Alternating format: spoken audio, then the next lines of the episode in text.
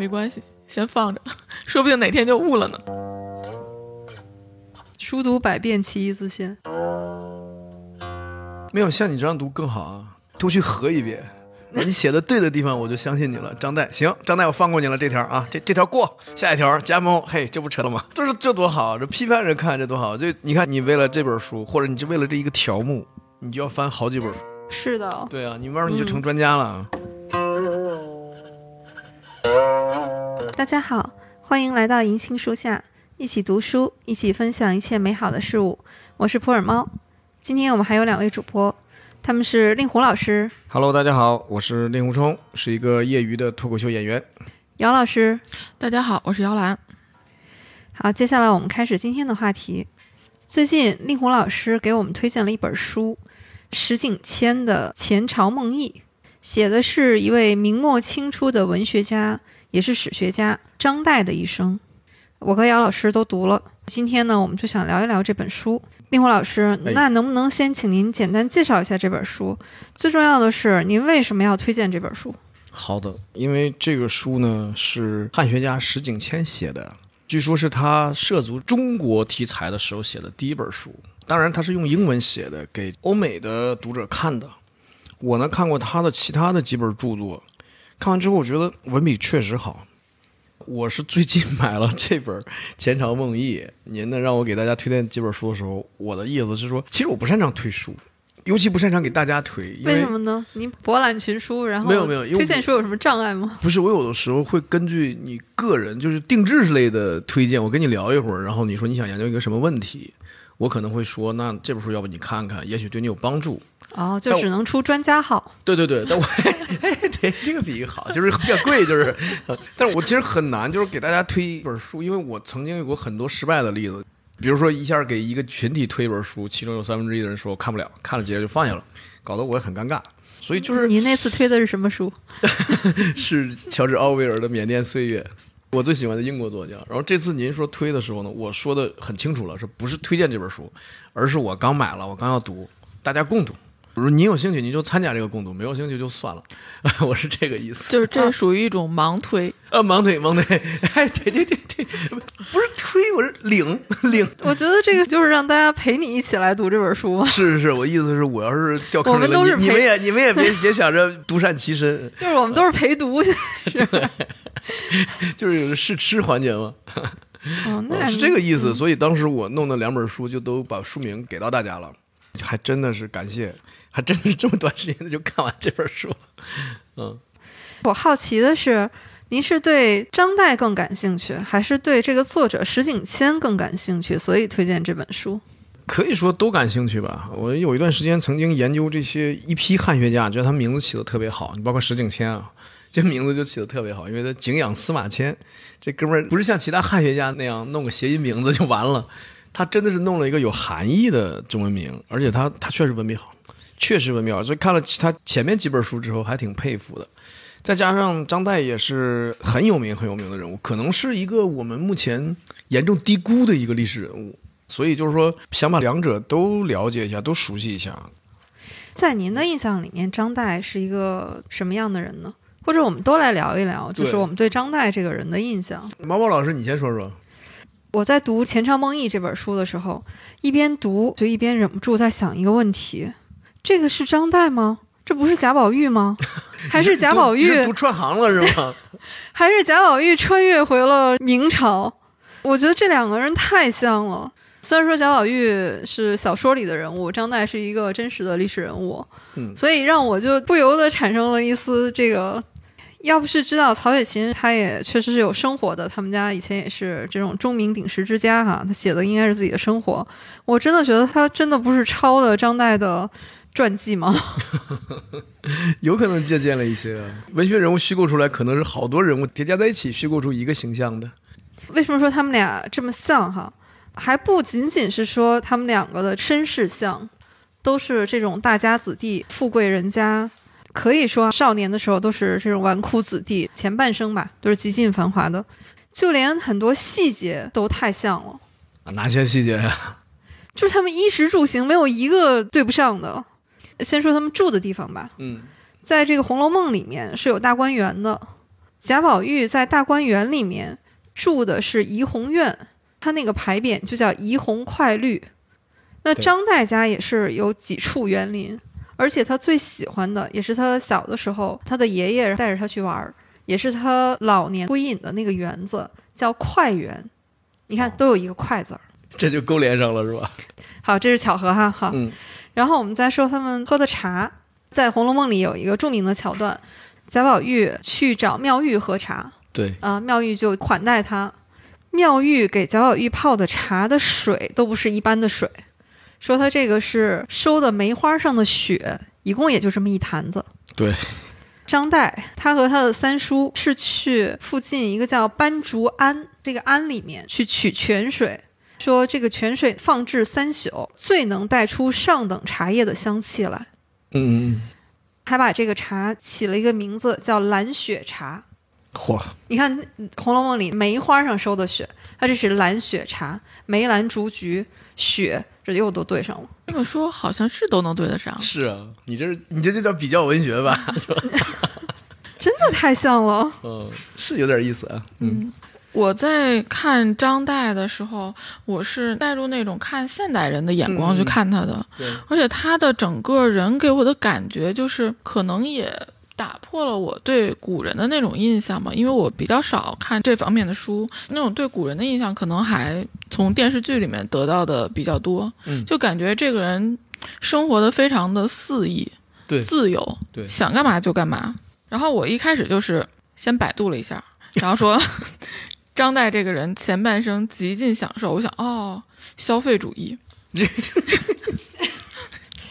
这也太现代了。对他没躺平是吗？对他可以躺平，他他 他就不躺他。配他配。嗯，对，我看了第一章，就是介绍他各种玩儿嘛。嗯，我有一种感觉啊，他那种还跟我们的消费主义不太一样。他娱乐的目的不是为了他拥有什么，那个东西本身不重要，而是这个事儿能带给他什么样的感受。嗯，他是一个体验派吧，就算是。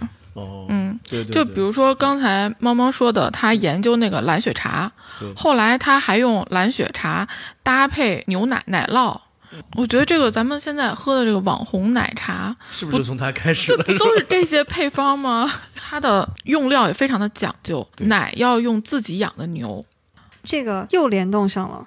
那《红楼梦》里面也是有一段，有人给贾宝玉送来，呃，用我们现在的话说，就是应该就是冰激凌一样的东西，嗯，还特地嘱咐人说，这个一定要给袭人留着，是袭人爱吃的。哦，就也是某种奶制品，对对，应该就是像冰激凌一样的东西。就是因为他对水非常讲究嘛。对，他找到那个泉水叫气泉，后来因为泉水被毁了，就是那个水质已经不好了。嗯。他就去想办法再把那个水弄清，但是其他的一些跟风的人就跟着张岱知道这个泉水的人，在水已经被毁之后还去喝，而且还说这个泉水非常的干裂，这就有点像那种网红店打卡跟风。但是张岱他关心的就是这个水自己是要喝着舒服的，就可能我自己比较喜欢喝奶茶吧，我还去《陶庵梦忆》里面去查了一下这一段，嗯中间说张岱让长工去弃泉取水，结果长工偷懒，换成了其他地方的水，然后被张岱发现了，那个长工就很生气，说哪个同伴揭发了我。结果张岱给他分辨出来，他取的水是来自哪个地方的哪一口井。这个也太悬了。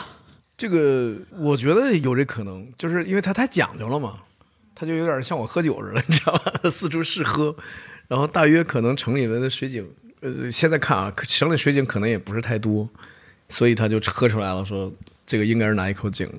可能大户人家都差不多。我想起来那个令狐老师，啊、那会儿说唐鲁孙先生，然后写哦《中国诗》对也有点这个劲儿哈。啊，对对对，就太讲究，呃太讲究了。说吃一口就知道这个菜是呃什么来历。对。对，哦，对，我是讲过那个羊腿肉的那个是吧？对对羊后腿肉和羊里脊肉，这什么梗？就是他们的七叔去那个饭店里说，我嗯给我包一个饺子，跟伙计说一定要要用羊后腿肉，哦，包了一盘之后上来吃了一口就吐了，说这是羊里脊，这不是羊后腿。里脊还不行吗？对，老板就是问那伙计，伙计就承认了，说今天没有羊后腿了。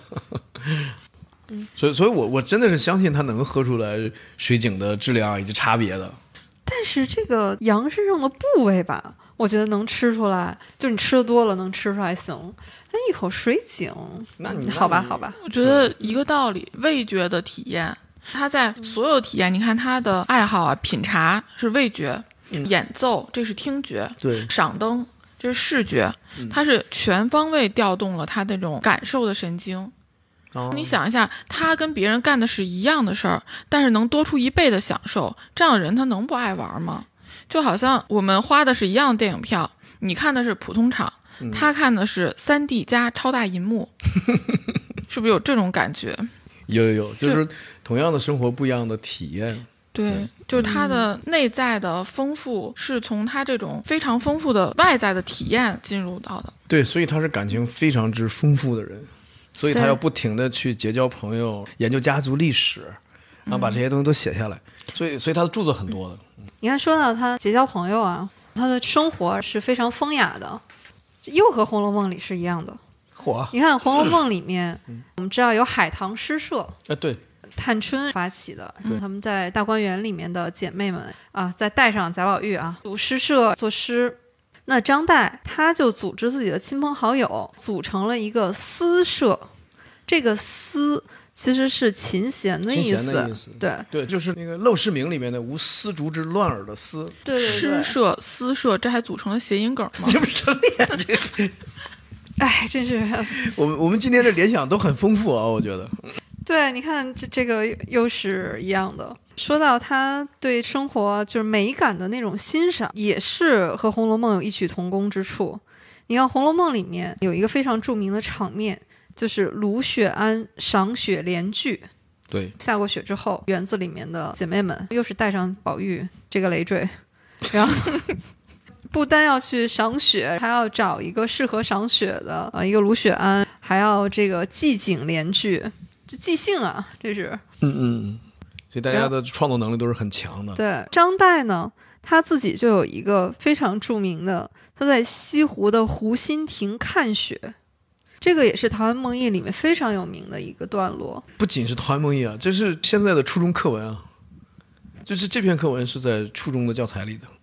这个简直就是明清小品美文里面的经典之作。啊，你看着这篇对，景致优美，而且意境非常的符合中国文人山水画的这种意境。没错，嗯没错。所以刚才姚老师说他的观感是非常全面的，他文笔给你写出来的也是那种像画儿、动画片、像电影一样的场景啊，他文笔特别的简练。你看湖心亭看雪这一段，嗯，他说：“大雪三日，湖中人鸟声俱绝，天与云、与山与水上下一白，湖上影子为长堤一痕，湖心亭一点，与渔舟一芥，舟中人两三粒而已。”非常之美，而且还是因为他曾经穿游了，应该说小半个中国，所以呢，他在这本书里面还写了大量的游记，包括爬泰山，人家都是上一次，他觉得一次不够，第二天我还要再上去一次。嗯，当地人都觉得不是疯子吗？这不是这么危险的事情他去两次？他好像是第一次觉得天气不够好，，对他觉得没看到位，嗯，对，所以他就是这样的一个人。而且他的文章啊，整体来说啊，应该说是整个明朝散文，他应该是第一名的，有点像苏轼在宋代的地位，就这样高的一个地位。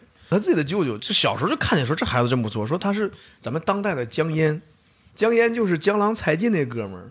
大家一直把江郎才尽当贬义词，但你可知道他在才尽之前他是非常之有才的。江淹的别赋那可是千古的好文章。所以他肯定指的不是说这个是才能没了之后的那个江淹，是指那个刚出道是刚成名时候那个江淹。刚才开头就说，我说张岱很有可能是我们给他低估了的一个伟人。我们作为中国人啊，真的是有义务啊，有责任啊，研读一下当代的东西，张岱的作品和人生。对，而且他的意识在当时也是非常超前的。在这本书里面呢，还有一个细节，张岱家是养戏班儿的，从他祖父开始，他的祖父和四个朋友养戏班儿。其实像他们家这种都是有功名的人家，这种地位养戏班呢，这个其实还是破天荒为之吧。但是从他祖父到他这个世代相传，说这个戏班呢转换了，已经传承了五轮儿。那张岱对此是非常得意的，他自己是说这些伶人今天是因为张岱而声名远扬，但是后世张岱是会因为这些伶人而被后世所知。我看这句话的时候印象非常深，能感觉到他对戏剧是爱的很深的，嗯而且他是把戏剧的理解不是一个简单的玩乐，他是把它作为一个艺术去理解的，而且他相信这种艺术的力量能够流传后世。跟这个对比的话，他自己就不是很重要了。嗯，这确实是，这个也是他了不起之处，就是说他文章写的非常之好吧。嗯，因为古人的识字率并没有那么高，他虽然文章写得好，但是如果说他把一个历史事件以文章的形式写下来，恐怕传播力也不是很广。但是呢，他能把当时发生的事情，比如说上个月刚发生的事情，他这个月写个剧本，让戏班子来排练，而且还有一些亲身经历的人会跟他说。说先生，你看这个事情是我当时经历了，是这样这样。他一听，哎，这个细节好，这个情节要加到我的戏里，所以他的戏是一边演一边改，最后亲身经历人看了都会惊讶，都会哭，说这不就是简直再现了一遍吗？因为戏剧的这个传播力是极广，你文盲也可以看戏嘛，所以他可能就觉得他认识到了这个戏剧的传播力，我觉得他会觉得说未来可能是呃戏剧的天下，而不是文字的天下。非常超前。对，非常超前。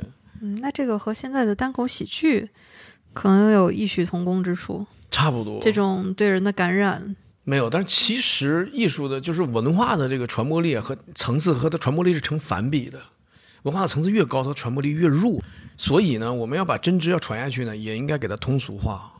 就因为在汉代的时候，很多这种就是有夏商周时期的诗歌就已经看不懂了。汉代时就有人转写，就是我再翻译一遍那首诗，大家才能看得懂。汉代就已经有人做这工作了。我们今天把文言文翻译成白话，也是在做这工作，这叫普及工作。那么把一个书或者把一个什么历史事件给它写成一个剧本，也是这种功德无量的事情。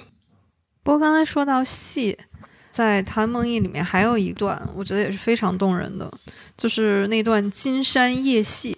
张岱去兖州，路上就路过金山寺，而且是夜里了，但是他就在金山寺，觉得当时这个景色非常触动他。他自己写的是“林下漏月光，疏疏如残雪”。他就在金山寺里面，他就让他的仆从把这个戏都扮上，自己就在寺里面开始唱韩世忠在金山和长江大战的戏，就此情此景，触景生情，当即就夜里面在寺里就唱了一出，嗯，而且是锣鼓喧天，这寺里的人然后都起来看，嗯这老僧啊，就是一边揉着眼睛一边起来看他唱戏。唱完了以后，收拾家伙就走了。他就说，寺里的僧人把他们送到山脚，不知道他们是人是怪。我看到这一段的时候，感觉哇，好过瘾啊！就张岱很喜欢搞这种行为艺术，对对，对，这不就是快闪吗？就是在明代的时候，他就搞了这种快闪。嗯，我印象中，他好像还组织过一个七百人的大聚会，场面非常的热闹。是是关灯吗？是在他家对对前做灯关灯会的时候。嗯，然后好像中间也掺杂了戏剧这种嗯对演出，对，就感觉有点像戏剧节的意思。对 对对，就非常的朋克。这个人，草莓音乐节，呃，哎，有点有点对。然后大家席地而坐，铺了很多的席子。对，就《金山夜戏》这篇小品文呢，它收在《陶庵梦忆》里。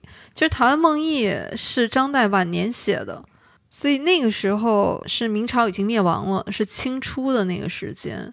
他在这篇小品文里面，他是写自己当时唱的，是韩世忠抗金兵的这么一出戏。对，所以我觉得这里面其实还是有一些文人的小心思藏得很深的寓寓意的，嗯，有很深的寓意的。我在《陶渊梦忆》里面还看到一个故事，觉得非常的有意思，就是张岱从外祖父那儿得到一匹只能散养的白色的骡子，每天能行走二百里路。张岱自己说，他一天都没为他准备过草料，让他自己出去觅食，也不知道他是在哪儿吃饱的。每天天刚亮，他就跑到大门口等着开门，等他回到马棚之后就可以骑了。可是到中午呢，就又不能使唤他了，又出去觅食。后来就越来越跋扈，非常难以驾驭。但是这个骡子呢，看到张岱就驯服了，不会乱动。只要张岱跨上马鞍，它就跑得飞快。如果是别人的话，就会咆哮，用蹄子踢，用牙来撕咬。你想尽办法用鞭子抽打它，也不能降服它。比较倔这个。对，这个骡子就很有性格，但是他有一次在跟一匹野马抢道的时候，不小心掉到沟堑里摔死了。这是产生伤亡的车祸，这是。这有伤亡啊，这车祸。张岱埋葬他，给他起了个名字叫雪晶。而这个骡子脾气差，但是听主人的话。跑得快，又看不得别的马跑在他前面。令狐老师有没有想起了什么？想 想起我想起杨过兄弟貂是吗？就杨过的马 哦，杨过，哎呦，嗨，想偏了。马还是郭靖的马？杨过的马，郭靖是小红马，杨过是黄色的瘦马，就真的是一样的脾气，一样的脾气。对他就是说，用今天的动物爱好者说，就是通了人性，有灵性。但是你也反过来能表现出张岱，他是他能玩转所有东西，乐器啊，呃，书法呀，呃，那个画画啊，包括饲养动物啊，就是这这批骡子，就是只能跟他沟通，谁也沟通不了。对，但是他也有很多确实是纨绔子弟的这个习性吧？你看他也斗鸡啊，对啊，不不单自己斗，亲朋好友都一起斗，跟他叔叔一起，呃，对，为此还闹得很不愉快。后来给他叔叔找了个台阶下。对。这个他给自己有有概括，他说有十二个爱好。这个哥们儿还很朋克的，就是他给自己写了墓志铭，他在墓志铭里面都已经写完了，就是自己的特点、自己的爱好什么的。对他觉得比别人写的靠谱。对他给自己写的墓志铭，对，呃，说少为纨绔子弟，极爱繁华，好精舍，好美婢，好娈童，好鲜衣，好美食，好骏马，好华灯，好烟火。好梨园，好鼓吹，好古董，好花鸟，兼以茶饮菊虐，疏度诗魔，劳碌半生，结成梦幻。这个我稍微掉个书袋啊，就是这个大家不太理解墓志铭，墓志铭是刻在一个大石头上，放在棺材的上方，埋到土里。也就是说，墓志铭不是刻在不不是那叫碑文，墓志铭都是出土的。所以说难听一点，不挖开别人的坟是看不见这个墓志铭的。老有人说啊，那碑上刻着墓志铭，不对不对，那个不是。所以他就自己写下来。第一呢是他自己写，他觉得我自己了解我自己。第二呢是我写下来是你们也不用刨开我的坟看看，给我写了啥，就就看我的文章就完了。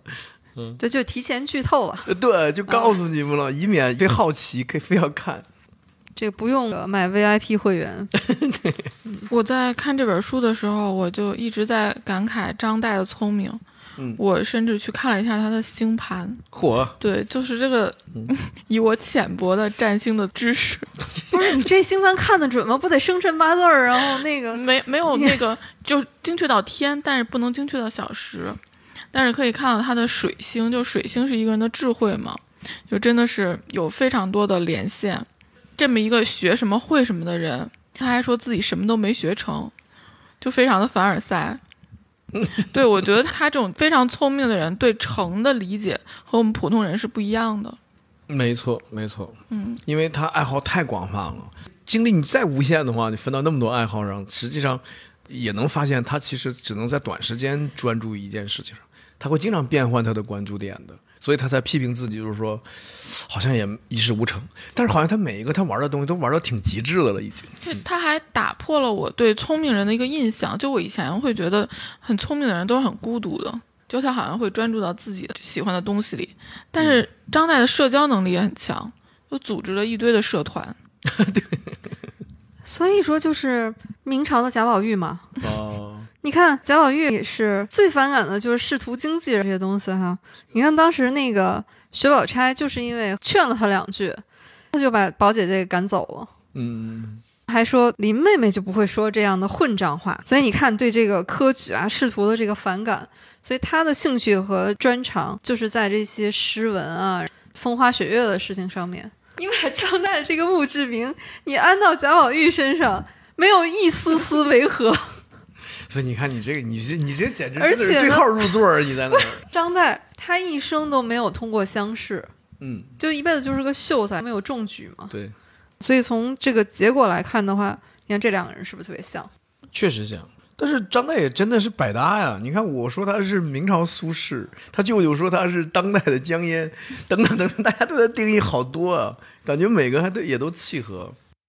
关于张岱没有通过乡试，我觉得这可能跟他的学习方法有关。就是他的祖父教了他读书的方式，不要死记硬背，要追寻灵光一现。四书五经有很多注释嘛，别的考生呢都去背这些注释，但是他的祖父就不让他背，要让他自己去悟。我不知道这是不是他科举不成的原因啊？这个具体方法就是正襟危坐，把书读上十几遍，有些地方看不懂。但是先去感受，然后呢，看了别的书或者从生活中看到什么事物，突然灵光乍现，再去把这个书里的意思领悟出来。哎，这个老爷子看来是很懂读书，但是不懂应试啊，也没说给张岱报个什么辅导班什么的。是，但是我看到这个的时候，因为其实这本书里面还有很多古文我看不懂，然后我就靠这段话来安慰自己，没关系。先放着，说不定哪天就悟了呢。可以，完完全可以，这样处理挺好。本身读书就有一种方法，就是不求甚解嘛，你先读呗。书读百遍，其义自现。张岱确实著作还是很丰厚的，很丰富的。其实大家如果说没有完整的看过张岱哪怕一本书，你一定知道那个《夜航船》里的那个故事，那个故事太经典了。请胖胖老师给大家讲讲这个故事。夜航船呢？我觉得可能是和张岱之前旅行的经历有关。嗯，可能是他亲身见到的。对，或者是说，至少他经历了在船上的时间是很难熬的。嗯，必须得靠聊天儿、交谈才能打发这种，特别是长夜漫漫的时光。对。但是在这样的时候，用张岱的话说。天下学问，唯夜航船最难对付，就是因为你要跟人聊的时间长嘛。嗯嗯。你要是知识储备不够的话，可能聊几句就露馅儿了。露怯了。所以他在《夜航船》的序里面就讲了一个故事，特有意思。他是说，之前有一个小僧人和一个文人，这两个人一起坐夜航船。开始，这个文人高谈阔论，哎，这个小和尚就觉得这得尊重读书人嘛。就不敢占地儿太多，就把自己的脚都蜷起来。听着听着，这个小僧人就越听越不对劲儿，就问这个读书人说：“那我请教一下哈，嗯，尧舜是一个人呢，还是两个人？” 这个文人就说：“那当然是一个人了。”这个小僧人说：“嗯，那要是这么说的话，就让小僧伸伸脚吧。”就说哎，我可以把脚舒展开来。对，所以张岱就说，我写一本书，就是一本小百科全书，对，一本中国的这个文化常识、天文地理啊，各种我都对就列在这本书里。对，他说这本书呢，可能也不求说有多深刻，就是让读过的人不至于在像夜航船这样的场景里面丢脸，但勿使僧人伸脚即可。对，它其实就是一本古代文化常识词典，这个可以是他著作里面最入门的一本了。然后就是《陶庵梦忆》和《西湖梦寻》，深刻的就是他自己写过史书，他写过明史，所以这个也是石景谦为什么选择写他的原因。因为石景谦本身是个史学家，所以他在明末还有一个玩的也很厉害的人叫李渔。闲情偶闲情偶戏的鲤鱼，嗯，但是因为鲤鱼没有史学方面的著作，所以在这二者之间选一个人的话呢，石景天就选择了张岱。鲤鱼的著作主要都是戏曲，呃对对对，他在戏曲方面的造诣是比较高的。对，但是他没写史学，没写史书。对，张岱是还写过明史。说到张岱的书啊，我倒推荐一个版本。嗯，这两年呢，浙江古籍出版社，嗯，他这两年在出张岱的全集。像刚才我们提到的《夜航船》、嗯，《陶庵梦忆》、《西湖梦寻》，然后这些都已经出了，啊，还有就是他写自己家族的家族史的传记，对，这些都有。嗯嗯嗯，那很值得一看。这套书就是特别是《陶庵梦忆》那一本，前面有一段整理前言，给了《陶庵梦忆》一个非常高的评价。他就说，如果只有这本书而没有其他的书的话，那张岱犹不失为张岱，但是。如果没有这本书，只有其他的书，那张岱是不足为张岱的。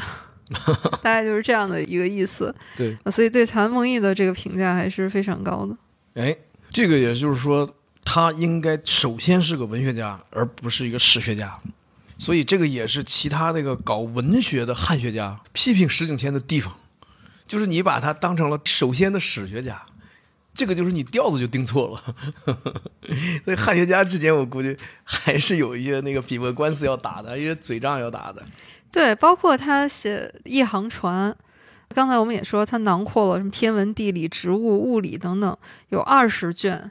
但是呢，我们也不要把它真的当一个所谓的百科全书，因为他也不是科学家。包括在一些考据上面，可能也是有一些些小瑕疵的，也是受限于当时的那个时代吧。对，毕竟它的资料收集还是有局限性的。夜航船里面，那我就去找了一下这里面的猫。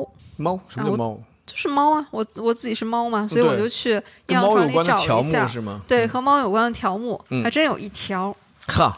在四零部里，嗯，它这条怎么说呢？是说这个猫出自西方天竺国，唐三藏携归护经，以防鼠孽，始遗种于中国。就按他这个说法啊，这个猫啊，直到唐朝，唐僧才把它从西域带回来。嗯，所以呢，他是说，故猫字名不见经传，诗有猫，就《诗经》里面哈有提到猫。《礼记》里面有迎猫这一篇，但皆非此猫，就都不是我们现在说的家猫的这个概念。对，看到这儿的时候呢，我觉得不对吧？这个猫是唐朝才引进的吗？《诗经》和《礼记》里的这个猫又不是猫，是怎么回事？就我当时强迫症就上来了，我说我要把我自己的这个在中国的这个追根溯源搞清楚。所以我们这是一个科普类的节目，这期就叫《失落家猫的起源》。哎，我就去到处去查资料，然后发现呢，《诗经》里面其实是有一句，说的是有虎有猫，但是这个出现这一句的是一个打猎的场景。那你想，能和老虎在一起相提并论的，而且是作为一个猎物，那确实不可能是我们现在是那家猫那小猫。所以呢，这里的猫肯定不是家猫，就最有可能的是一种类似像山猫那样的一种野兽。我猜估计是豹，哎，这个更靠谱，这个更靠谱，对，并列哎，但是那个时候中国有豹吗？啊，是这这个这个不重要啊，这个不重要。对，总之它不是家猫。然后《礼记》里面呢，这个猫也是和虎一起出现的，因为它是祭祀的礼仪嘛。他说迎猫就是你要去迎接这个猫。喂其食田鼠，就是它是因为可以去吃这个田鼠哈，是为了保护粮食。迎虎就是说这个虎呢，它主要是为了它能够消灭野猪，对，所以要迎而祭之，这些都是天子的祭祀之礼。这个田鼠和野猪都是当时农耕的大敌嘛，所以要祭祀当中要特地的去迎他们的天敌猫和虎，用来震慑。所以这里的猫，那也肯定不是家猫，感觉更像是野猫。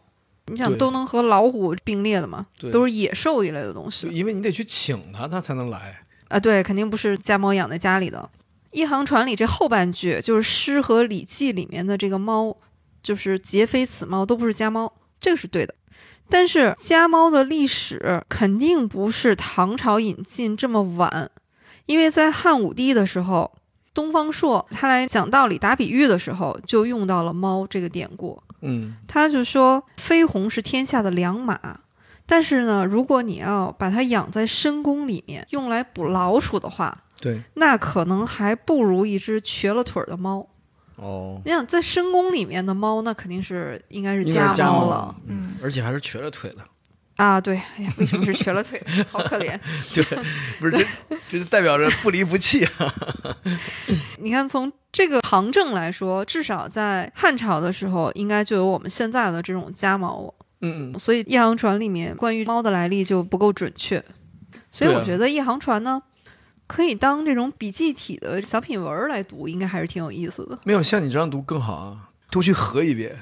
你写的对的地方，我就相信你了，张岱。行，张岱，我放过你了。这条啊，这这条过，下一条加猫。嘿，这不扯了吗？这是这多好，这批判着看这多好。就你看，你为了这本书，或者你就为了这一个条目，你就要翻好几本书。是的。对啊，你慢慢你就成专家了。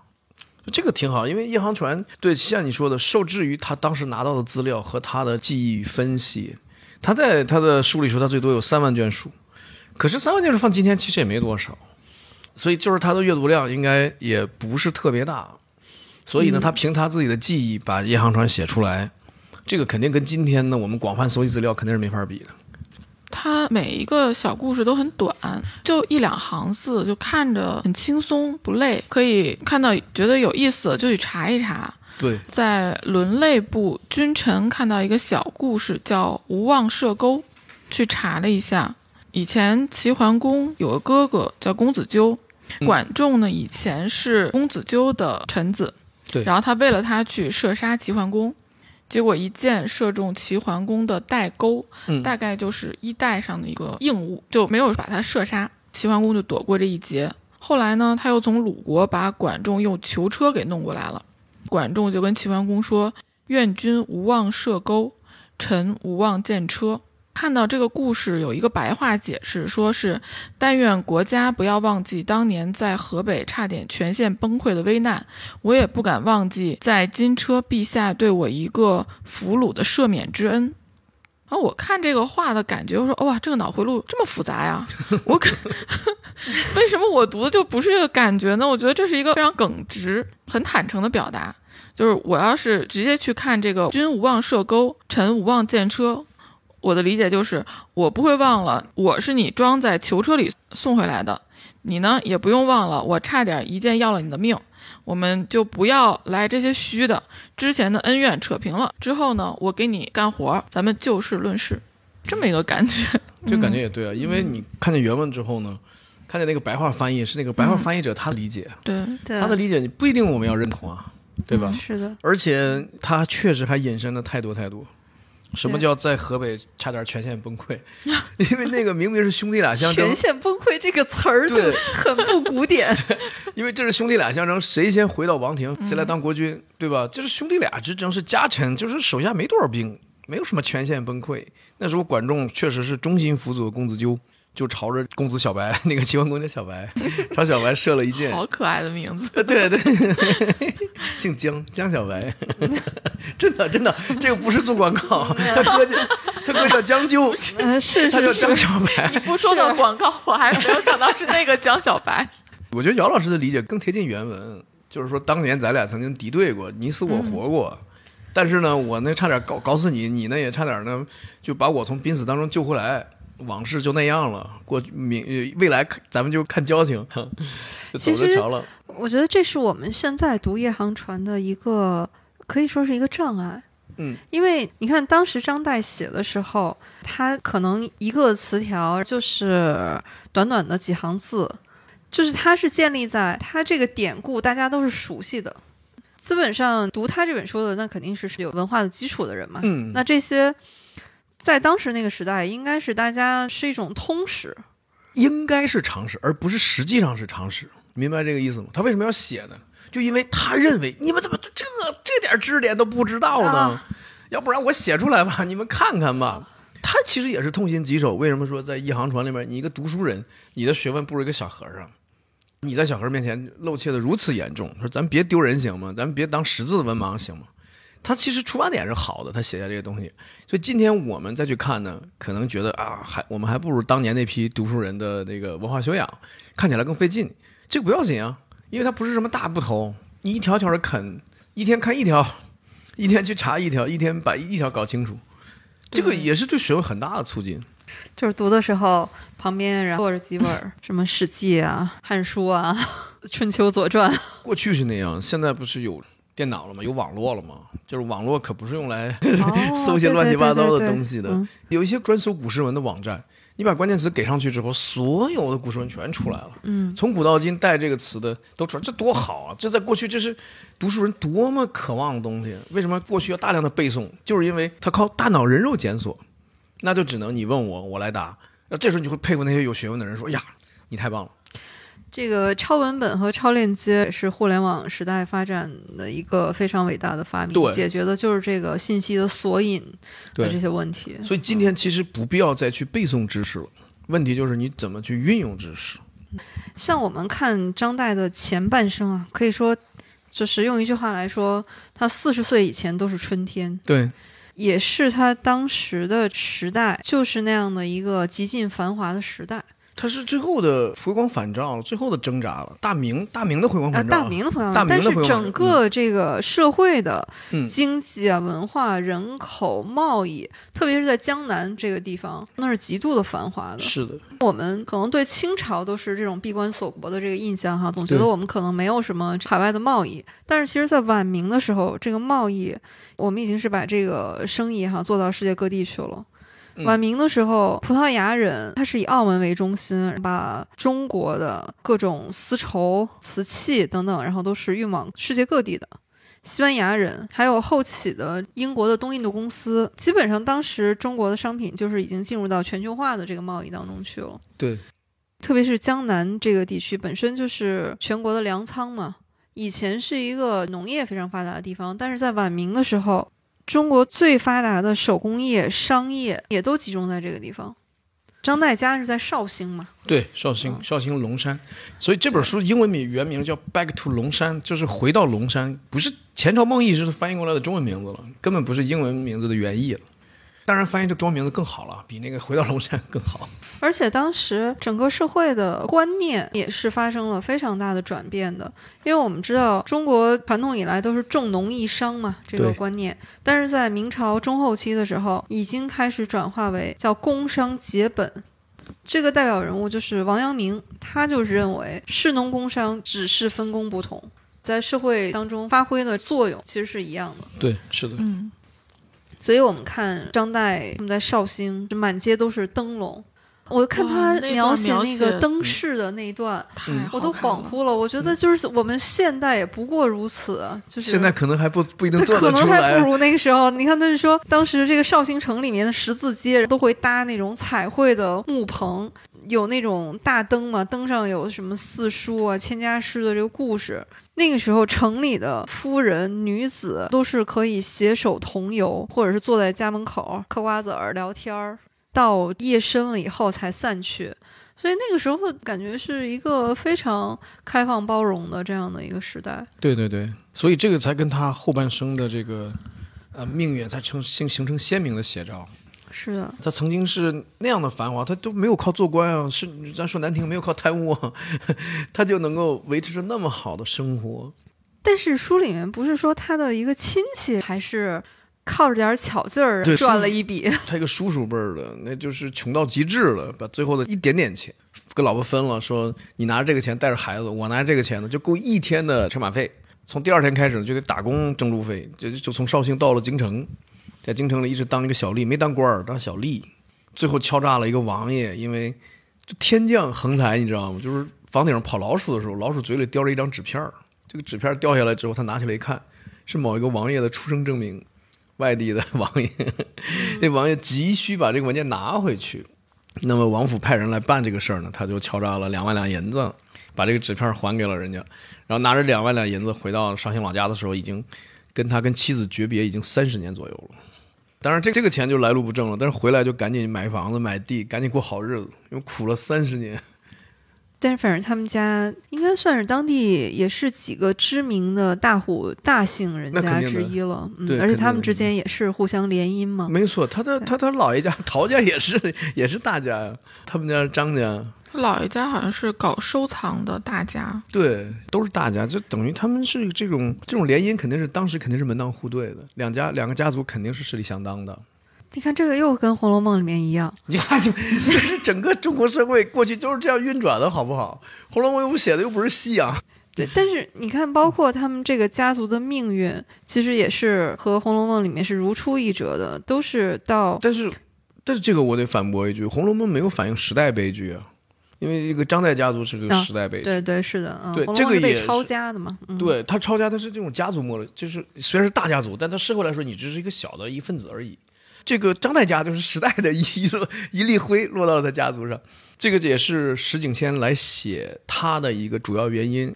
有记者问他说：“如果让你回到中国的一个时代，你回哪个时代？”石景谦回答的就是晚明。他说：“我就要回到晚明。”他认为晚明是非常好的时代。然后他又想研究说，晚明被清朝消灭了之后，这种朝代易代的时候，人到底是怎么过？他想研究一个普通人是怎么过的，他始终没有找到这个普通人。文献当中没有明确的记载，清取代了明，一个普通人是怎么活的。但是他发现了张岱，所以他就想研究张岱是怎么过渡过去的。但是张岱也不能算是普通人，不能算，对，完全不能算。是的，对，但是他资嗯他的资料是够的，就是说一直他活到康熙年间嘛。嗯，对。嗯这段明末清初就是明朝灭亡的这个历史，也是非常的戏剧性的。哦、那当然，你看，现在我们一说到明王的那个，嗯基本上都是戏，本身它就是都被写写进各种戏曲里面。你看中国历朝历代哈都有这种朝代更迭，对，但是你就觉得这个明朝灭亡的时候，这个戏格外的多，格外的足。那既有农民起义啊，李自成杀进了北京，对，当然后来又有这引清兵入关啊，又有这个。对，你看皇帝呃崇祯是自己是在景山上吊，对，旁边呢只有一个太监王承恩陪在他身边，皇后也殉国了。他自己死之前呢，还把自己的公主杀死了一个长平公主，是把她胳膊砍掉了。砍掉了，这就是我的九难师姑啊，啊！对对对对对 武侠小说里有。对，然后他还把自己的三个儿子放出去了，化妆成平民走了。所以朱三太子也一直后来是清朝心里的一个一直在寻找。对，一直是这民间也不停的有朱三太子就打着这个名义起义的嘛，就是这些都非常戏剧性，而且这个长平公主，你看越剧里面的帝女花，嗯，基本上就是越剧最典型的一个代表了，对，写的就是她的故事。特别是其中那个香夭那一折，基本上你看那个广东这个老一点的老人，人人会唱，几乎是。我怎么不会呢？一东北人，这个就就不要抢人家广东的这个文化了。我听粤语还行，说不行。但是其实长平公主的真实命运要比这个，我觉得是平淡而更悲惨。就她没有那么戏剧性，不是说和自己的爱人啊，还能一起去殉国，她其实就是其实是被清廷给养起来了，但是她嗯自己内心是极度的愤懑抑郁，然后两年以后就病死了嘛，呃死的时候只有十八岁。等于这个朝代更替啊，这个皇族可以说是最惨烈的，因为你曾经那么繁华，然后那边又怕你报复，所以下场是非常之悲惨的。有的时候老百姓也不同情你，过去你们家这样这样的，这样那样的，现在你们家就也尝尝我们老百姓就尝过的很多辛酸苦辣。南明有的时候觉得真是像闹剧一样，南你看南明就那那么一点儿时间，四个政权，南明基本就是闹剧，而且内斗的非常之严重。他几次对自自己人打自己人，包括那个黄宗羲老先生，还做过南明的监狱呢。他没做过清朝的监狱，他做过南明的监狱，就把他抓起来了。我们稍微梳理一下哈，南明这四个短命政权，嗯你，看第一个是福王，是弘光政权，就弘弘光光帝，年号就对红光，对，对他是崇这个福王是崇祯皇帝的，算是哥哥吧，他叫朱由崧。对，他是崇祯皇帝上吊，然后灭亡之后，嗯，他立马在大奸臣马士英的拥戴下，在南京称帝了。对但是毫无建树，就是沉迷酒色。没错，啊，包括就是我们看那个什么《桃花扇》啊，什么这些剧里面，对对对然后其实都是在控诉这个小政权。主要是控诉左良玉啊，那个马士英啊，阮大铖啊，这帮对。对对。第二年清兵就攻打南京，福王就这个弘光帝就被，他是先逃到了芜湖，然后就被俘了，押送到北京就被杀了。他在位只有八个月，所以你看这是第一出闹剧。第二个就是我们说到的鲁王，但是鲁王是监国，监国就像你说的，他嗯。没有登基，对，嗯，他是一个鲁王是监国，那这个也是张岱他们一家拥戴的鲁王，对。因为他这个监国就是在绍兴，他就是在绍兴就在绍兴，建国，而且他是渡海往舟山跑的时候呢，鲁王手下的一个大将叫方国安，他降清了。他降清之后，所以张岱在控诉家里的书，上万卷书没了的时候，他在《陶庵梦忆》里面写到了，他说方兵，这个方兵就是方国安他手下的人。但是鲁王的结局可能还是这里面比较好的，他是后来被保护着往南边逃，后来是跟着郑成功去了台湾，嗯嗯，所以他在台湾地区一直活到康熙年间。等于还算是寿终正寝的一个人吧。所以他就因为他没有称过帝吧，所以就是等于北京这边对他的追杀也没那么强烈。嗯，呃，如果称过帝，恐怕结局也不会好。接着呢是唐王，唐王这个唐王和鲁王监国是同一时期。然后他是在福州称的帝，一六四六年，对然后福州失守，他也是被秦兵就杀害了，非常短暂。嗯，然后最后一个就是贵王，嗯嗯，贵这个贵王值得说一下的是，他最后其实是被吴三桂杀死的。是的，吴三桂在昆明把，其实相当于投名状了，把他杀了以后献给那个清朝。弓箭的那个弦呀，把他勒死。平西王嘛，也是靠着献出了贵王的人头，所以吴三桂这个人确实是无耻啊，引清兵入关，杀了明朝，相当于是最后一个政权嘛，贵王，最后还好意思打着反清复明的旗号来造反，这个他就不要提了，不值一提，不值一提。对对对，太不提了他对他是不值一提。咱们主要说的就是这个南明这个短暂的小朝廷啊，对很多人，对明明末清初的很多大文豪、大文人，实际上影响非常之大。咱们刚才提到了，你像黄宗羲、顾炎武、王夫之这几位老先生，这都是经历过明亡的人，而且都是拒不在清朝做官的人。而且还真巧，跟张岱一样，大约都活到康熙年间，先后去世。嗯，但是可能明朝的这些遗老，呃反正也是众生相吧，也也有一派是殉国的，这个就是非常惨烈的。对，对殉国的有，就在《前朝梦忆》这本书里面还提到，有一位齐彪家，嗯，就是张岱的好朋友嘛。好朋友，对，嗯，他他是殉国了。嗯，对，投水，他是听说这个扬州城破，史可法就义之后，其实当时这个清朝的贝勒要招募他的，他给他送了礼，但是嗯他是拒绝了，而且他是和妻子商量之后，把自己的个人的家事都料理完了，把他们家的田产。都布施给了附近的佛寺，就把自己家的就把自己的后事其实都料理完了，留下了绝命书，最后是邀请亲朋好友到府做客，和老朋友畅谈之后，最后在祠堂里面留下了遗言，大概就是说我臣子大义嘛，就自应一死。最后就是投水自尽了。我觉得这是一个缩影哈。明朝灭亡的时候，这士大夫里面有不少以身殉国这样的一个命运，悲壮。对，有这种殉国派，有这种隐身派。我不拿你们清朝的俸禄，我也不理你们。就像那个王夫之、传山先生，我就干脆我就不理你们清朝，头不顶清朝天啊，脚不踩清朝地，对他那会儿出门都是打着伞，脚上踩着木屐。就跟冯一祥似的。冯一祥出门拿着灯笼，社会太黑暗了，啥也看不见，出门拿个灯笼走，但是都是很有个性的人啊。嗯，但是王夫之、船山先生，他是直到清末呀，因为他是隐居在衡阳嘛，湖南衡阳那个对石船山嗯是他的老乡曾国藩给他刊印了一套《王船山遗书嗯嗯，》，所以他后来的这个学术啊、著作啊，才被世人所知。是的，他的学问思想非常之好。嗯因为这几个人都是值完全值得研究的，像像那个黄宗羲啊，就黎州先生啊，船山先生啊，亭林先生，几位先生都真的都是少有的大思想家，所以他们也坚决不投降清朝啊，不剃头，不当官儿，但是也有投降的啊，有投降了那个啊，钱谦益，哎呀，这个对，他就这。个水太凉，这个不不能下水。对这个故事大家都知道，就是柳如是跟他相约说，咱们干脆殉国算了。他一摸，呀，不行，水太凉，水太凉。但是柳如是咣叽就跳进去了，说这有什么凉不凉的，都要死的，怕什么呀？所以说，就在这个关键时刻，这种文人啊，这个骨头还是软，还不如一个女子的这个血性。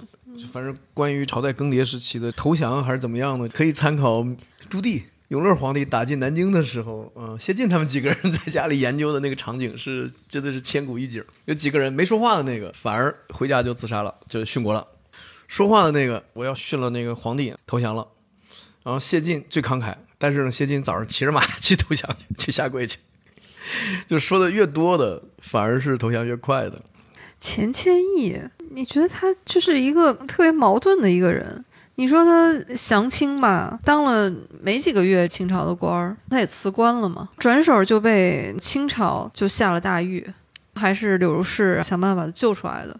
他还暗中资助这些抗清的人，但是他确实投降过，这个也是没有办法改变的。对，但是他这个资助的时候，有可能出于真心，也有可能是出自墙头草。因为当时抗清的几个主力啊，呃，瞿世嗣啊，包括那个郑成功啊，都是他学生，他教过这帮人，他还给郑成功起过一个字啊，说你郑成功原名叫郑森嘛，就是三个木，他说我给你起一个字，这字叫大木，大厦将倾，一木独知啊，将来 将来咱们大明就靠你了，就忽悠郑成功。所以他跟这些人就是联系起来非常方便。我是你们的老师，然后他可能觉得，如果你们恢复了之后呢，那我这个这个投降的这个就完全完全洗掉了。我不是投降，我我是身在曹营心在汉，我是打入敌人内部。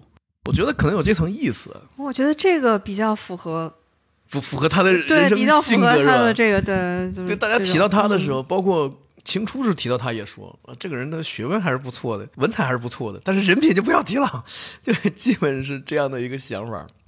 行，我们就这些人我们就不再多说了啊。还是说张岱啊，就是张岱基本上跟黄宗羲他们三位先生一样，那就干脆，那我也是，我也我也努力过了，为了弘光小朝廷，为了鲁王，我我都努力过了，不行那就算了吧，那气数已尽，所以他就干脆不扯政治了。回到家，但回到家，家基本上也毁了，所以就是开始了他的后半生比较清苦的生活，就没那么好的日子可过了，没那么多钱可花了。对，我觉得我最心疼的是他的藏书，他三万卷藏书，他说都他家两次，他的书两次，一次是他他爷爷的藏书三万卷没了，一次是他的三万卷没了。嗯，他们家两次丢书一日之间毁于一旦呀。啊。是他说那个方兵把他的书撕了，塞到铠甲里面，这个画面真的是，但凡喜欢书的人呢，真的是听不得这个事儿，心疼的要对，死心心疼的要死。嗯对，哪怕留那么几本呢，当时天一阁的书流失出来，也是有那个文人看见，说这市面上怎么包肉包菜的，都拿拿一摞书在那儿撕一张给你买什么就撕一张给你包。后来发现别撕了，这不是天一阁的东西吗？哎，不提了不提了，文化浩劫，说起来全是泪啊。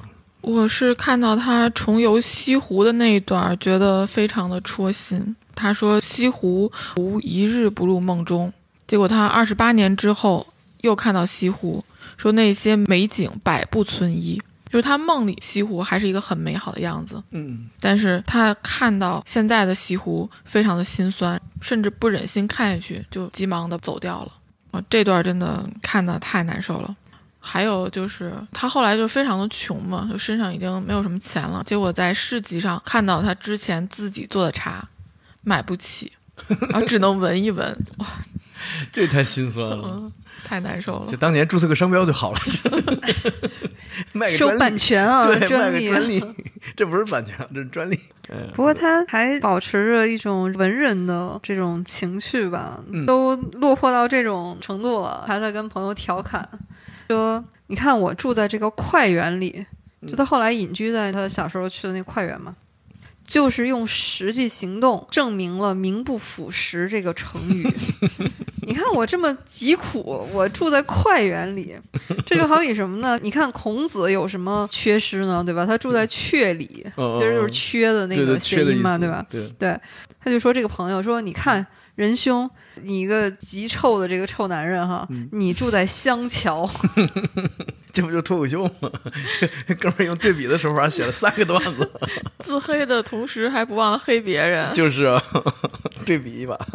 所以我觉得这个也是他心态了不起的地方。有很多人已经完全受不了了，开始变卖家产，开始自暴自弃啊。没有，他开始就是说他能慢慢接受这清苦的生活，然后这就精神上的富足。就是说我把那个，因为他原来写明史的时候，他写的崇崇祯他就不写了，当朝皇帝啊不敢写了。但是都亡了，我还管你那一套，写吧。所以他最后他把明史就完全写完了。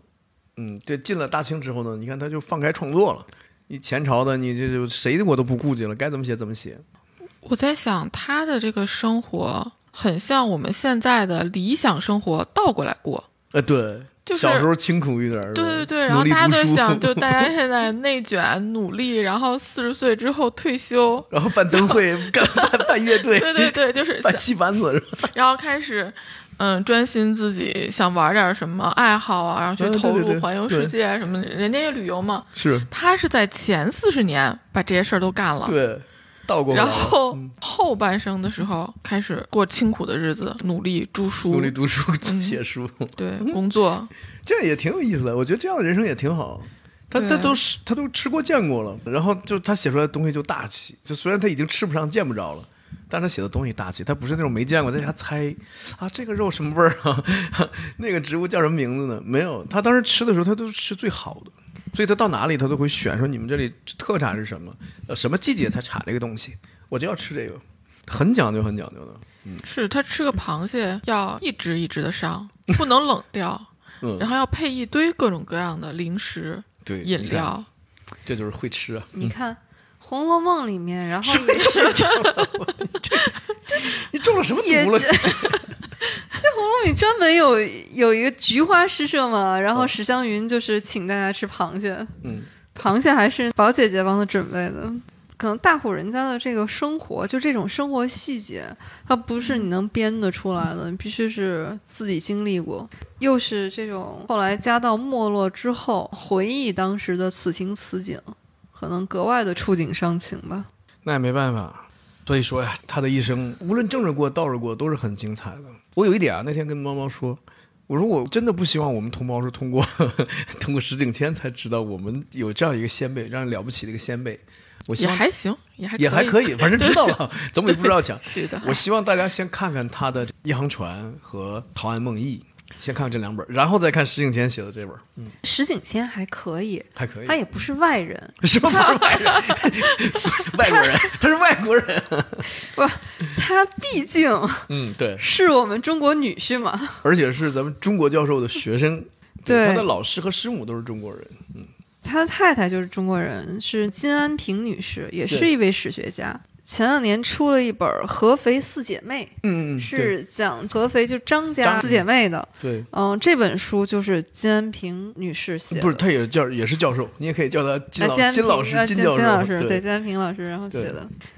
说到金安平女士的话，那又和我们辽宁是有渊源的，因为她是史学家金玉甫先生的孙女儿。哎，对，是的，嗯，对，金玉甫先生是我们辽宁人，他而且他是整个东北史研究的一个开拓者和奠基人，这是他在史学上的这个地位。们你们辽宁是东北之光啊，我这个 我们就 这个承认是吧？承对承让承让。认可 认可。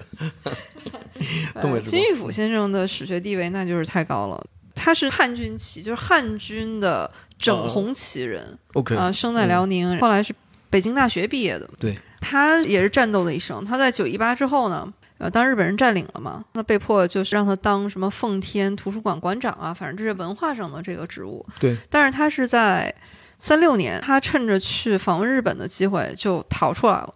后来就抗战期间吧，就一直在辗转，先去上海，后来又去四川，他还当过好几个大学的教授，什么中央大学、辅仁大学这些大学。但后来就是专门从事历史研究的工作了。《东北通史》就是他写的，他的史学成就最高的应该是《中国史学史》嗯嗯，这本书。金玉甫先生他的子女大部分是去了台湾地区，对，所以金安平女士是出生在台湾的，对，也是到美国留学，对，在房兆莹先生的门下。然后石景谦呢是英国人，他其实。石景谦是从英国到美国去留学，也是在房兆莹先生的门下，就等于他们夫妻俩是师兄妹。所以石景谦跟着房先生来研究中国史，所以他苦读中国史。他的文笔确实好，我看到的石景谦的第一本书就是《王室之死》，那本书我真的非常惊讶。哦，这本书应该是公认的是他成就最高的一本书，最高，真的非常之好。那个功力之深，他就用山东的一个什么县，在临沂地区还是在哪个枣庄地区的一个什么县的县志，他就把这个人挖掘出来了。一个没有名字的农村妇女，她为什么死了？他把这个写的非常之好。那本书就是等于对中国社会，你看虽然是没有全名的这么一个人啊，但是整个制度怎么把他逼死的，他写的非常之好，研究非常之深。这个也是一些喜欢石景谦的人对这本《前朝梦忆》不满意的地方。就认为这么好的题材，你反而没写好。那个题材我们认为写不出啥东西，你写的很好很深。这个你应该写的更好啊！这么多东西，这个就是因为他确实是外国人，他的中文修养不够，他的很多那个翻译的东西他给他愣给翻译错了。就包括你刚才节目开篇的时候说，张岱在《自为物质物质名里面写了一个是“书度诗魔”，你知道他怎么翻译的吗？书度诗魔应该是什么意思？应该是我就喜欢就是钻在书书堆里啊。对书虫嘛，对喜欢那个嗯喜欢作诗，作诗嗯，但是他翻译的是被书中毒了，啊，这个有点太被诗迷惑了被书给毒害了，他 poison by books，所以这就是他的，他有其中整个这本书里面，他有能找出十几处。汪荣祖先生就是大家去看，汪荣祖先生专门一篇文章批评，说这不是瞎说吗？你你你你这个石景谦，你这你这太让我失望了。他指出十几处的翻译不实之处，就是因为他那个，尤其是你刚才说齐彪家，齐彪家死了之后，还有一个谥号叫忠敏，忠诚的忠，敏捷的敏。嗯张岱就评价他说：“忠有可及也，敏不可及。”他意思就是说，咱们这帮人要是学习这个老齐啊，咱没准能做到那个中，这敏咱可做不到。其实是个自谦的一话嘛。但是石景天又给理解错了，他翻译的时候是说中还是靠谱的，还是合适的，敏不合适。他给理解成说这个、这个这个谥号给弄得不是太好，是张岱认为朋友的谥号不太合格，哦，就是因为他古汉语这个偏差有点大。太大了，一下就弄拧了，恰恰是意思给一百八十度转过去了。这个意思，张岱的意思是，人家那敏咱可真做不到。嗯，他给理解成了说，哎呀，齐白带这敏可确实不合不合适，这敏字得换。就就就这个书里有这样的东西，所以说呢，但是不能你不能因此就是说否定了这本书，只能说它的评分肯定低于石景谦的其他的书。确实，中国人的这个潜台词儿也藏的比较深，有时候有点时候比较委婉的说法，可对能他确实 get 不到这一点他读不出。来，他读不出来，而且还有很多典故的东西。嗯，比如说张岱写的是顾恺之的那个画画的那个典故，点睛之笔，画人像的时候，要么加上这个三个毫毛，要么就点一下睛，反正总之都是很牛的神来之笔。然后他也给翻译错了，哎呦，他就说不能画这个汗毛，只能画眼睛什么之类的，他有这样的错误。但是我们看书啊，千万不要说杠精一样逮住一个错误，这人不行啊，这书不行啊，上当了，受害了，上网骂他去。别这样，因为这样看的话，那每本书都瞎了。其实每本书你可能都找到一点点的，嗯，就瑕不掩瑜，就找到一点点瑕。对，但是你会看这本书的好的地方，就是它的文笔确实之好，而且我觉得他写一个人的时候，我们常规写一个人的时候，就经常是出生，对吧？少年、嗯，青年、婚姻，然后对，就是顺着对对对，按时间顺序没有，他完全没有。他抛开时间顺序，按照几个大方块来写，你看也非常之好。我看完这本书就感觉石景天是个搞电影的，这个哎，哥们儿的是有一点这哥们儿镜的感觉。对这个镜头感和这个剪辑感超级之强。你不是一生都在那儿了吗？中国人也都知道你吗？但我把它剪开，对吧？挑出几块来，用我的笔法给它揉到一块儿。哎，他这一点倒是外国人的一个长项了。你看他用的都是蒙太奇的这种手法。是是是，嗯对。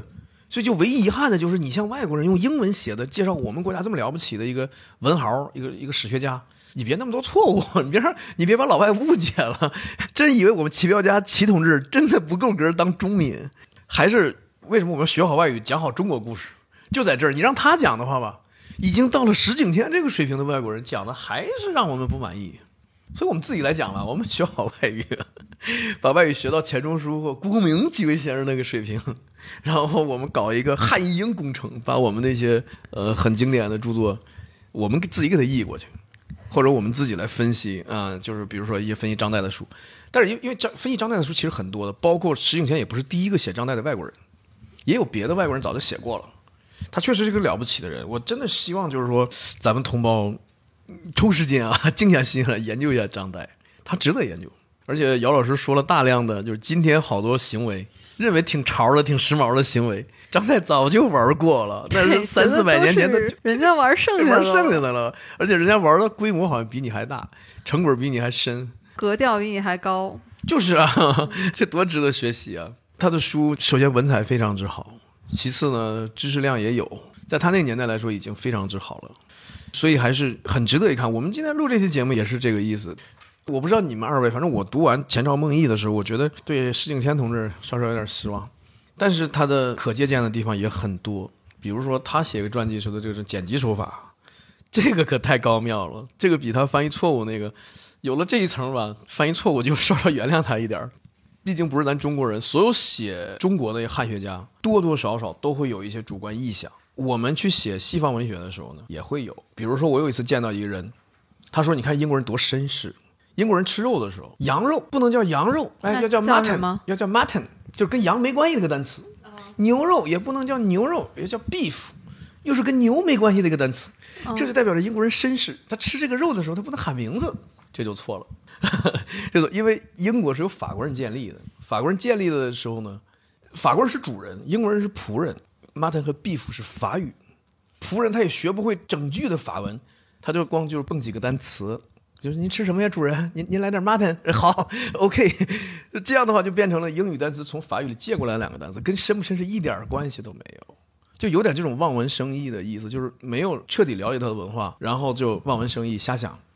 这个石景谦在写张岱的时候有点这问题，有的翻译不了的英文，你像你都问问金教授，问问你妻子，或者你问问你老师，你问问谁，没有，他就觉得自己我能译，我这个中文水平到了，结果你译过去之后错的非常离谱，就这两句我真原谅不了，其他的句你错了还行，就这两句，就一个是钟敏的这个事儿，一个是那个书度的这个事儿，刚才你说不行，问问他太太哈，嗯。金老师。哎，你发现没有，好多汉学家，就国外的汉学全全是家，对，都是娶了中国太太。马约翰、顾彬、宇文所安，这全是中国太太。而且宇文所安他太太就是田小飞教授，也是哈佛的教授，是是当时读书的天才啊。我觉得他们有一个非常强的动力，什么动力？就是跟太太吵架的时候，不是那个他用中文吵。就是学中文省学费，这个是有科学根据的。就是美国他们是做了一个那个语言的划分，就是说如果是一个以英语为母语的人啊，他学外语的难度是分四级，嗯，从易到难。大概第一级就是说那些和英语的语系都比较近的，德语，德语对他啊，反。正对，嗯。就是那些那个语言，我们的汉语嗯。当仁不让的排在最高级，而且还给我们细分成了普通话和粤语。啊，普通美国人你要掌握第四级的语言哈，当然并列的还有什么韩语哈，也嗯也也是这个第四级的语言。嗯它是要花几倍于就前面那几种语言，可能前面那几种语言加起来也没有你这第四级的语言花的时间长。嗯，这很正常。对，所以你想，在国外这人工又这么贵，他们要去学汉语的话，这个学费交得起吗？所以娶个中国太太吧，就近。真的，我就是发现很多汉学家的太太都是中国人，这个可能也是太太充当了他们的翻译。哎有时间吗？我们单独聊一汉学家吧。有很多汉学家的名字超级之好，就中文名字啊超级之好。嗯包括石景天这名字也不错。这个姓是他自己起的，Spence，他是姓 Spence，他就觉哦，得、这个是有有一点接近的发啊，音。就谐音，他找一个谐音史，然后他又是搞历史学的嘛。嗯，石景谦这个名字，就是他在耶鲁大学读历史学博士学位的时候，嗯，是房先生给他取的，对对对。寓意是非常明显的，就是说你学历史就要敬仰司马迁。对，所以他这个其实他这个是一个比较完善的中文名，就是能有中文含义的中文名，不像其他的，像费正清名字也很好吧，但是他其实从他的三个就是他的名字、中间名和他的姓，他叫 John King Fairbank，Fairbank 就翻译成费，然后 John King 就是正清，他就一点点音译过来。哎但不是正本清源的含义吗？呃不是不是，他他他先是音译他三哦。个名字，就是名、中间名和姓，然后才凑成了这三个汉字。不过。汉学家的名字是挺有意思，他们就是大部分都会给自己起一个，你一眼看上去觉得这是一个中国人，有有有姓儿有名儿的，啊，对对比如像对，孔飞利，孔飞利，他是是吧？菲利普哦。Con，嗯，他用飞利浦翻译成菲利，就是基本都是这样，给那个他的姓儿找一个接近的中文姓儿，给他的名字找一个哦中文名字，还很多人都是这么来的。对，什么魏斐德。对，魏斐德，嗯我们今天是读了石景谦的《前朝梦忆》，不光是我自己觉得张岱和贾宝玉有相似之处，我觉得石景谦也是觉得他们之间有联系啊。你看，他还专门写了一本书，叫《曹寅与康熙》，研究曹雪芹的祖父。我不是说了吗？他就他就研究那个明末清初这个，所以这段的大人物肯定嘛，就那些啊，他能写到的他都写了。总体来说，石景谦的著作还是值得值得看的，值得推荐。好的，那我们今天聊《前朝梦忆》，还是聊得挺开心的，也很感谢令狐老师推荐了这本书。嗨，我我不知道你们喜不喜欢，反正我我推完之后还稍微稍微有点遗憾呢。哎，我们俩读的还挺来劲的。嗯，嗯嗯，那就行，那我这个心理负担就没了。那好吧，那我们今天就先到这里。哎，我们也对收听我们节目的听众打个招呼。如果是您刚好听到了这期节目呢，也想分享关于张岱的故事，或者是想对我们的节目提出建议的话，我们都欢迎您在评论区留言。当然，也更欢迎您订阅我们的节目了。听友的鼓励和支持就是我们做下去的动力。好的那我们这期就到这里下期再见。好谢谢大家。拜拜。拜拜拜拜拜